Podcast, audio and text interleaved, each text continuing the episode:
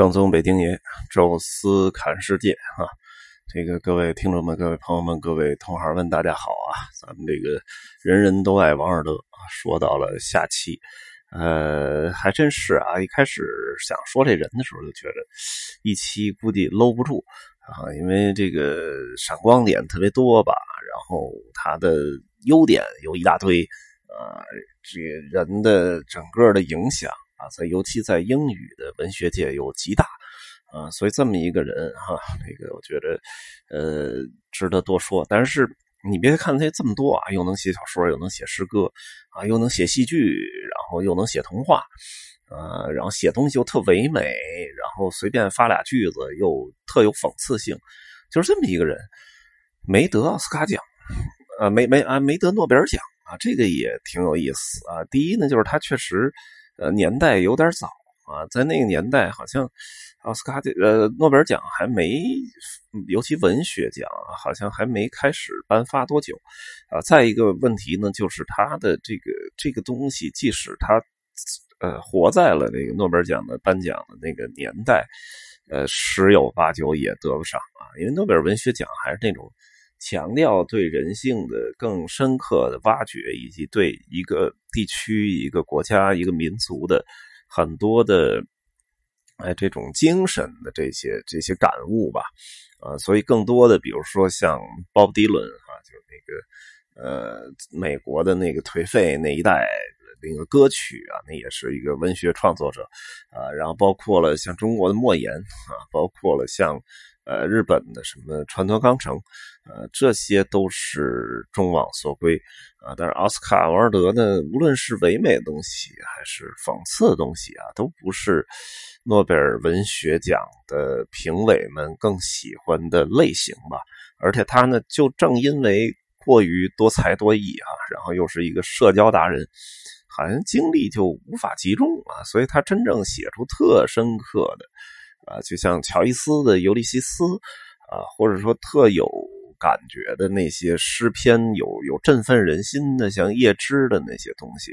啊，萧伯纳的戏剧好像都没有啊，所以，呃，这是一个我觉得可以成为一个娱乐巨星。但是无法成为一个文学巨匠的这么一个这么一个人吧，啊，然后另外就是他的个人的生活上的丑闻，也最终导致了他整个一生的一个呃迅速的衰落吧。因为话说呢，他实际上是一个算是一个。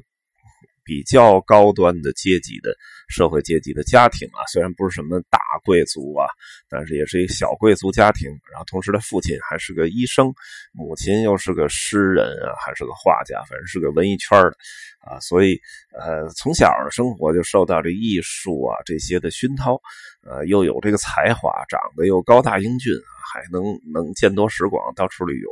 呃，拉着朋友去旅行，因为家里有钱啊，还给人负责报销各种日常支出，还给送各种小礼物，啊，所以这么一个人，啊，那当然会受到大家的喜欢啊。他自己也是一个有点浪荡公子哥啊，虽然那个真的很有才华啊，他们喜欢那个巴黎来的这个巨星啊什么的，还给人当一些免费的什么私人秘书之类。啊，但最终结婚的那个姑娘也挺漂亮啊，其实叫康斯坦茨吧，啊，康斯坦斯，呃，然后一块儿去蜜月旅行，还生了两个孩子，啊，所以在这点上来讲，呃，他前前半段人生还真的挺舒服的啊，也很顺利。啊，结果没想到吧，就是遇到了两个人，一个呢是叫罗斯啊，是一个他的同性爱人啊。就那个时代，同性恋，呃，虽然不能说是这个，就是呃完全没有吧，但是西方对这个，尤其在这个大面上的这个法律层面上，啊，这个叫基奸罪啊，基奸啊，这个是现在都很少出现这词了。啊，但当年这个在，尤其在欧洲，这是个罪名哈。呃，所被整个公众社会所不接受啊。虽然整个什么他们那个圈子啊，什么上流社会啊、娱乐圈好像还无所谓啊，但是这事儿你不能，你可以私下来搞啊，但是您不能放在大庭广众或者放在法庭里边啊。那么当时呢，就是有一个特别爱慕他的一个年轻小伙叫罗斯。啊，让把他拽到了就是同性恋的这个圈里啊，所以王尔德其实是个严格来讲应该是个双性恋，因为他一直跟他的妻子保持了挺好的关系，然后同时他有一帮的男伴啊，那么这个最后当然结局很悲惨啊，然后他的一个特别重要的一个追随者叫毛姆啊，就是做我觉得是对此引以为戒吧，因为毛姆其实也是一个双性恋。但是他自己给自己藏的特别好啊，包括这滥情啊什么这一段，他几乎都是很多的媒体都找不到任何把柄。但是王尔德那时候就玩的比较张扬啊，尤其他在后来在伦敦生活的时候啊，这个纸醉金迷。花钱如流水，然后当然他自己自己因为有创作呀，有这些稿费啊什么的，啊，他还真的能支付这么大的开销，啊，但是跟很多同性这个一般来讲啊，就是比异性这个好像配偶的自由度大好多，所以同性恋这个事儿吧，当然现在整个社会是比较开放、比较宽容啊，但那那个是，但是在我看来，就是同性恋，我周围也有啊，好像都。这个这个关系都不是那么稳定，不像异性恋似的，俩人确定好了男女朋友，就一直从一而终啊。然后一个人劈腿了，就受到社会谴责。和同性恋反正本身社会关注度就不高，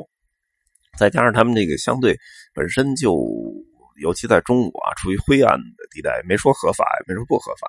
啊，所以在这种情况下呢，这个，呃，这个同性恋这事儿就变得特别自自由度特别高，啊，那在欧洲，尤其那个时代，好像也类似吧，就是既然没有法律保护，那大家都找王尔德就有一批小男伴儿哈，那么其中呢，他就看上了一个叫道格拉斯的。啊，这家伙就是小鲜肉啊！王尔德一一直管他叫波西，啊，就是一个一个昵称吧。这哥们儿是个贵族啊，什么什么侯爵的呃孩子啊，完了，一直跟他在一块儿，比他小个，比王尔德小个十几岁吧，啊，然后这俩一直度过了挺愉快的几年。但是这小子吧，有点这种下三滥啊，这个确实。除了长得特英俊以外，性格上真没什么特别好的啊，好吃懒做吧，然后还就是吃王尔德的，花王尔德的，家里那钱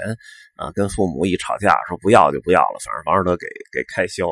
啊，然后同时呢，这个。呃，个人生活也不咋地啊，所以把王尔德拉的，就是王尔德有一阵儿，就是说创作迎来一个高峰期啊，说找一地儿安静的写点东西啊，不行他就找回去了啊，就是这么一个这么一家伙啊。那到最后呢，也是因为他王尔德这个身败名裂啊，就是因为他的父亲啊，就是那个侯爵吧，知道这事儿呢，就一直反对他跟王尔德一块儿啊，然后这小小小伙子还一直就较着劲。啊，然后他父亲追到什么剧场啊，什么这些地方啊，然后甚至在报纸上什么的公开就写说这你你你这个王尔德是个鸡奸犯什么的那，结果把王尔德给弄生气了啊，说我这不行，找个律师反诉啊，反诉他就是诬陷啊什么的啊，但是结果呢，这个你诉讼的时候吧，因为当时好像对这法律大家都。没那么严格，尤其在他们这贵族这圈里边吧。然后再加上他也真是有点过于不重视，啊，在这个诉讼期间还带着自己这小男友到处旅行什么的，手拉手，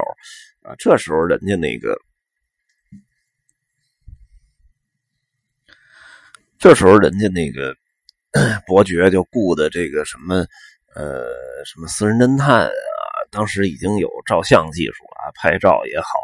啊，什么跟踪也好啊，最终就是诉讼诉讼着，然后人家反诉过来，就是说我没污蔑你，而且你确实是有欺奸罪，然后甚至于把他那些原来那小男友一个一个都给拉上法庭了，啊，拉上法庭之后，哎，这个这个也证明发生过什么关系，那个证明，结果哎，就把他给拉进监狱去了啊，咱也不知道这基奸罪这是俩人都判，但是就判了他一个人啊，所以他。这个在雷丁监狱啊，就伦敦西边的有一地儿叫雷丁，在那儿呢服刑了两年啊，最终呃出来之后呢，对这英国是极度的失望，而且这两年估计也受到了挺大的摧残啊，所以说干脆就化名啊，隐姓埋名走到了巴黎。啊，因伦敦跟巴黎也不远嘛，然后在巴黎一直生活，啊，写一点东西啊，因为毕竟他本名没法用啊，臭了。他那个时候又是期间犯什么的那，很多出版社也不敢给他什么，给他支付什么。那个时代好像所有的文艺圈也都开始疏远的，啊，只有那个肖伯纳啊比较支持的啊，但是那没用啊，就没有人去发表你这东西了啊，变得贫困交加。啊，这个时代他有点回心转意啊，觉得是不是干脆回到我那个呃老婆身边啊，重新过我那小日子？因为他老婆在那个时代就觉得英国生活不下去了，带着他的孩子就去了意大利。那时候马上要写信说给老婆说不行，回到自己的温暖的温暖的家了。啊，如果这个事儿成型了的话呢，还真是就。可能这个他这人生又又开始有一段沉寂之后，应该又会绽放光彩。毕竟这个人，呃，才华是有啊。结果正在这个节骨眼上，哎，这道格拉斯又回来了啊，又到巴黎去找他去了啊。然后这俩人又开始这个一起生活啊。结果没没过多久，道格拉斯把他给甩了，说这个就王尔德曾经我跟他在一块儿时候那种。高高在上的光芒万丈的一个文学巨匠，然后社交明星啊，然后剧作家啊，他在那儿就是有一点跟崇拜偶像似的在一起。结果现在这王尔德呢，首先是四十多岁了啊，然后人过中年，贫病交加啊，身上一堆病，然后整个人又从神坛拉下来，那个颓废啊，那种状态跟他想象不一样。哎，人家扭头走了。这样给王尔德搞的就更痛苦了，呃，也不好意思再找自己妻子了，然后就在巴黎又生活了两年，饥寒交迫，都没钱了啊，最终是死在了旅馆里啊。他临死前写了个遗嘱啊，给他另外一个小男友，这就这罗斯啊，这罗斯还最终是很忠诚的执行了他的遗嘱啊，包括把他的什么遗作呀之类的寄给他的孩子。啊，包括给他建的墓地啊，因为当时拉雪兹公墓已经成了一个名人墓地，然后他的那个小男友给他等于建了一个，就是他曾经写过一个诗吧，还是一个小说叫《斯芬克斯》啊，就是那种埃及的啊，那么把他那个墓碑也建成那种样子啊，等于是这么一个，最终把他人生的最后那么一一点收尾啊，是由这个罗斯来办啊，所以这王尔德呢是有一点就是少年成名啊，高开高走啊，到最后当然人过中年啊，然后因为这个同性恋的事儿啊，然后被最后被打入人生谷底啊，晚年饥寒交迫啊，最终死在客死异乡吧。呃，多少有点唏嘘啊。也正因为这是一个悲情人物吧，所以。让更多的人可能看完他的作品之后，啊，心生怜悯啊，所以在整个的英英语文学文文学界啊，这个是有重要的这么一笔吧，啊，那么在巴黎的街街角啊，也有他的雕塑啊，那在他的曾经出生的地方啊，这个爱尔兰的首都都柏林啊，也有一尊惟妙惟肖的雕塑啊，巴黎那尊雕塑呢，下边还写了一句。王尔德的一句著名的名言啊，叫“我们都在阴沟里，但仍有人仰望星空”。啊，其实后来那个毛姆写那个月亮六六便士啊，其实就是根据这一句话来的。什么叫月亮？什么叫六便士？就是有些人就在阴沟里去捡六便士啊，有些人就在仰望星空看到了美丽的月亮啊。所以，呃，这个也算是影响了很多人的金句啊。当然，我们还可以。再给大家列举一些啊，最后，呃，一段给大家列举几句啊，马尔德的金句啊，比如说，嗯，你知道的比你认为知道的多啊，但是比你想要知道的少啊，这个挺有逻辑性的啊，呃，世上，呃，比呃比这个被人议论更糟糕的一件事那就是没人议论啊，这就是应该他晚年的时时时光当中估计感悟到的啊，然后包括老年人相信一切。中年人怀疑一切，年轻人什么都懂啊，这个也挺有意思。呃，生活中有两种悲剧，一个是没得到我们想要的，另外一个是得到了我们想要的。生活是最罕见的事情，大多人数人只是在存在，仅此而已。也就是说，你只是活着，而不是生活。啊，最后最后吧，再送给大家一句王尔德的名言：啊，爱自己啊，是终身浪漫的开始。那么这次呢，王尔德啊，这个专辑啊，就跟大家聊到这儿吧。